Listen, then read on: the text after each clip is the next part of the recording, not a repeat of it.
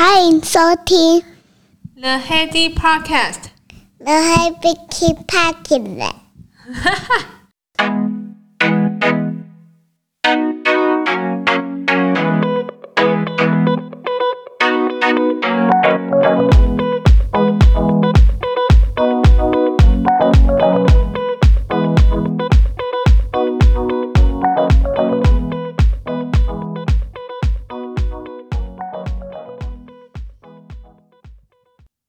欢迎回到 The Heady Podcast。这礼拜有一天，我们办了一个呃公司的团体活动，叫 Team Building。那大家就是呃聚集在一起来，除了工作之外，联络一下平常的感情。我们这次玩的是城市寻宝。那这个城市寻宝，我觉得蛮特别的，所以想说跟大家分享一下。城市寻宝就是它是一个 App，一个公司。他发行的游戏，那这个游戏它不会有人来带你，他就发给你一个导引手册，然后跟你下载他的那个城市寻宝的 App 之后呢，然后就开启你的那个呃，你购买的那个主题。那像我们这次买的是捷运踩地雷。开启之后，他就开始计算时间，所以这个游戏设计我觉得蛮聪明。它不需要有个主持人，也不需要什么其他的活动，你只要自己买了那个他的游戏本，然后买买他的那个捷运一日票卡、一日票通行证，那就可以开始玩游戏。然后它设计的蛮有巧思，就是呃利用捷运各站它里面的一些装置艺术，像呃壁画、墙壁的呃摆设。故宫展览的一些文化，还是呃捷运站里面标示，给你一些题目跟线索，然后让你去解题其中的十道谜题。你不要看十道，我们这一队花了五小时五十一分才破关嘞，就是这光这十道题目就可以够你玩了，因为它会带着你在呃台北捷运这个车站里面，就是呃。各个不同的站点，我觉得还是需要一点年轻的灵魂，才有办法玩得很厉害。我观察到，就是大家平常上班很累，像业务其实平常就已经蛮多琐事要要处理了。然后那天呃，也是算是我们上班期间礼拜二嘛，所以我们时不时也都在接电话，在回讯息啊，能够真正 involve 投入到里面的心思，真的我觉得有时候都呈现放空的状态。我们是跟内勤的同仁一起嘛，所以有时候内勤的同仁反而表现还比我们好一点，因为他可能平常就有在玩密室逃脱游戏的话，更能够上手。比较有趣的地方大概也是这里。如果你喜欢猜谜啊，你喜欢跟实体呃不同的互动的话，它有不同的游戏。像我们这次玩的是捷运踩地雷，它还有一些什么北城清凉祭啊，还有呃木栅动物园啊，然后台中好像有一个老城。也是从旧火车站出发，它也是根据时间上面，它有一个叫《串城流浪记》。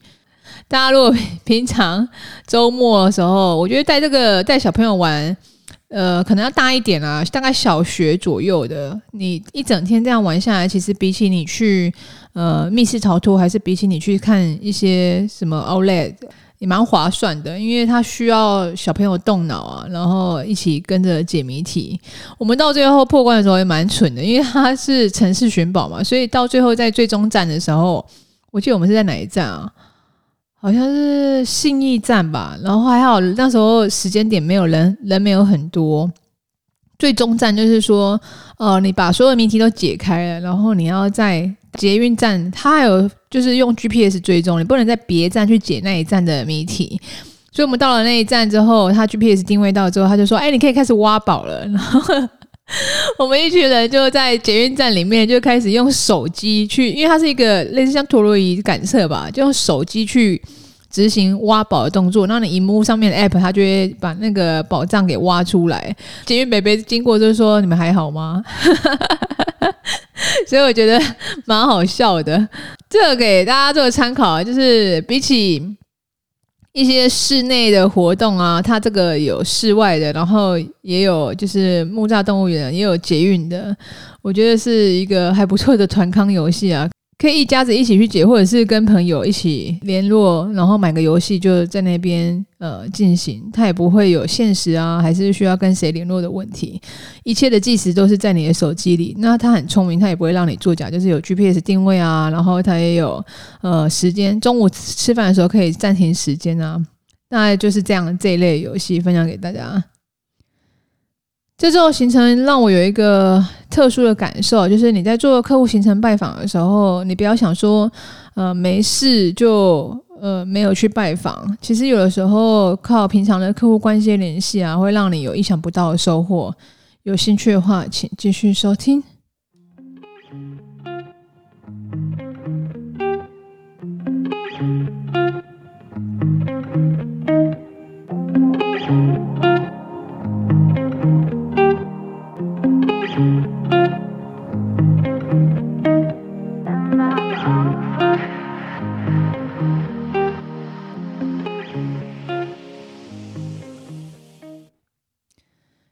那你怎么都跟自己的亲朋好友联系的呢？是不是时不时想到什么东西就会联络一下朋友，联络一下亲人？就是有一些比较适合的东西，还是有一些什么好玩的事情，就会跟他们做分享。其实客户的关系经营其实也是这样。一旦有了共同话题之后，就是保持平常的舒服的联系，我觉得是蛮重要。我强调是舒服的联系，就是 有的时候你太紧迫盯人，然后或者每次去都是跟人家讲公事，或者是每次去都是呃很硬邦邦的带一些呃就是公事上面的事情，然后没有任何的一些温度的建立的话，我觉得就比较可惜一点啊。那为什么会有这个感感想呢？因为最近其实也是疫情的关系，还没有趋缓，所以现在进公司各大行号公司都需要先申请，都需要经过入场的申请才能够去做客户拜访。那因为要这样的关系，就是不是说你进去填警卫室报名一下，然后大概这样就可以了，所以就需要请他们先另外申请，就会显得好像有点麻烦。其实上个月，其实我就会觉得说，哎，好像真的需要有什么特别的事情。在呃，请他们去帮忙申请，这样比较好。后来就是有一些案子，我还是嗯，请呃场内同事申请完之后啊，其实是部门 A 的人就是申请完，那其实你都已经进到场内，好不容易也也申请进去了嘛，那那就会顺便关心一下。部门 B 的设备的验证的状况啊，有没有需要协助啊？在走在通往部门 B 的路上的时候，又遇到了第一那我们就顺便聊了一下，说有没有什么需要协助。那他看到我，其实我们只是也原本一开始也只是闲聊，就他突然想到说，哎，我刚刚开完会啊，就是你们家有没有什么什么东西？是这一类的用途，然后我就想说，哎，有哦，我们有类似的东西的概念，那也是可以做参考。顺便再说明一下，说他上次问的东西的一些结论啊，再跟他做个补充说明。我觉得这样感觉蛮好的，就是并不是刻意，然后是他想到，而且你时不时的在场内也也让他看到的话，他其实有时候有的时候人打起电话来啊，是蛮麻烦的事情，或写 email，我觉得也是一个就是非常正式的一个做法。赖会稍微亲切、有温度跟比较及时一点，可是其实最好的状况是，其实有的时候你呃时不时的出现，然后。不要说只要卖东西的时候才出现，就是在后续啊，比如说教育训练啊，还是一些后续的平日的拜访，你还是时不时的在他那个环境周遭出现的话，他会记得你。有的时候其实是你之前已经讲过的一些产品的更新，那可是他到现在才会用到的话。他那时候其实你在之前第一手消息公布的时候，他大家人因为对自己当下的一些使用的需求没有非常高嘛，所以资讯的收取能力大概就依稀有印象，好像十到二十 percent 的左右。当他真的有需求的时候，他就会想到说，哎，好像是不是有谁跟我讲这个事情？可是也不是太记得。所以当我们在呃出呃偶尔出现在他身边的时候，他会想到说，哎，是是这个。是这个厂商跟我讲的吗？他也不太确定，就会先问看看，你就会知道说，哦，对啊，我之之前跟你讲过这个产品的上市的计划，那目前进度是怎么样？可以帮助的地方是有哪一些？所以我觉得时不时的呃舒服的出现是蛮重要的，就因为每个人的工作内容很多嘛，你不要一直去打扰他。当当他有需要的时候，我我们可以约一下。那讲回头来，舒服的拜访到底又是怎么样的一回事呢？第一个的话，我会平常的业务拜访之余，就是还是会关心一下我的设备的一些工程师联络的一些近况，让他知道说，其实呃，工程部虽然跟我们是不同的部门，可是还是会大家关关心一下说销售后的一些服务的状况。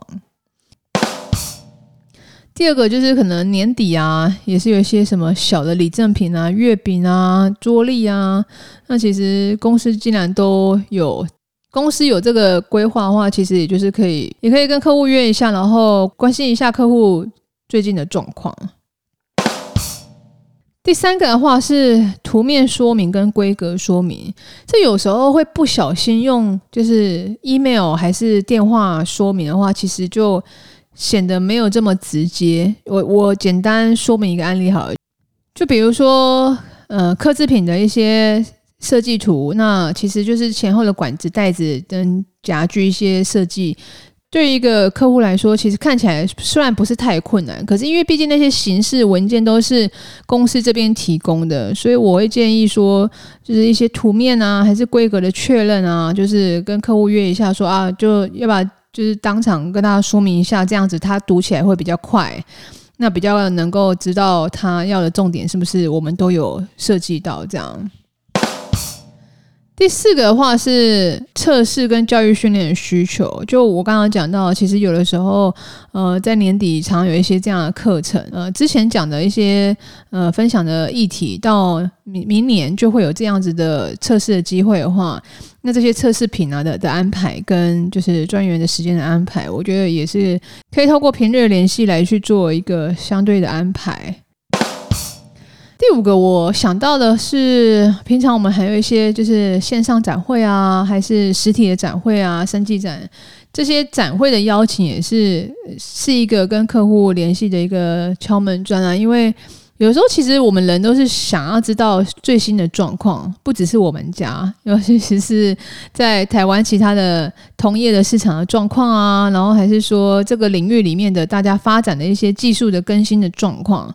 台湾的步调有的时候可能没办法跟上国际脚步这么快，第一时间就是被大家广为接受。可这个是需要时间慢慢发酵了。你还是要第一步把国际上面发生的事情跟大家呃更新一下说，哦，现在国际上面大概都都怎么自身都怎么发展啊，然后有一些什么样议题。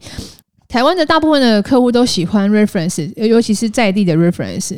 可是这样不打紧呢？其实你还是先让客户知道之后，让他知道说哦，这个东西不是新东西。然后在市场上面，他观望久了之后啊，大概通常我观察，大概一个新的技术到台湾观望的时间，加上 paper 发表的时间，大概两年之后，它那个发酵的状况就会慢慢显现。然后他就到时候有 paper reference 的时候，他其实就会知道说哦，这个当初好像。黑迪有跟我大概分享过，那这个东西不知道现在的一些进度更新的状况怎么样，那就会找你去了解一下。以上这五点大概就是我觉得是可以比较舒服的跟客户保持一个比较自然的关系的联系啊，就是你不是太刻意，那你也是做一个新的新的讯息的分享，还是旧的呃产品的维护啊，还呃平常就要时不时更新一下。当然不是所有的客户你都会这样做嘛，因为客户其实有的时候分分直接使用客户跟就是非常间接使用的客户，那那不是每个客户你都需要这样子去做呃更新跟经营了。主要是直接使用客户，其实你真的需要常常多露。大陆有个名词叫做刷脸，就是没事你也让他看一下你。让他觉得好像你随时好像都有在身边，嗯，你还没有离职，因为我曾经另一方面也有间接客户，他用我们产品真的非常非常的少，公司总是会有产品转换的时期嘛，所以以以前的时候可能用的比较多一些，那现在用的应用状况比较少一些，就。比较没有那么多话题可以跟他更新，所以拜访的频率也就相对减少蛮多的。然后记得上个月啊，他还问我说：“哎，你有离职哦？”我说：“我没有离职啊。”这是没办法的现况，因为公司的产品的转变跟转向，跟服务的客群，其实有的时候会会随着市场的变化，所做的稍微转变。大方向是不会变，可是周边的一些受众，像本来我们就是有呃生技业为主，然后再是食品业，那环检业本来就是很边缘的一个产业。那后来就是比较少经验状况下，真的也比较淡出环检业那个市场啊，所以还是要评估一下，目前你有什么东西可以带给你实质上面可以帮助到的人，我觉得这个也是蛮重要的。跟我们平常跟朋友、跟家人相处一样，抱持着一个比较友善的心啊，就是你觉得有什么东西更新，然后是跟他有相关的，就 pass 一下，我觉得倒也无妨。虽然也现在大家都有家庭了，比较忙了，跟朋友的时候，其实这样子的联系的温温度跟频率，时不时会想到你的时候，这种朋友还是会有一种让人家有一种温暖的感觉。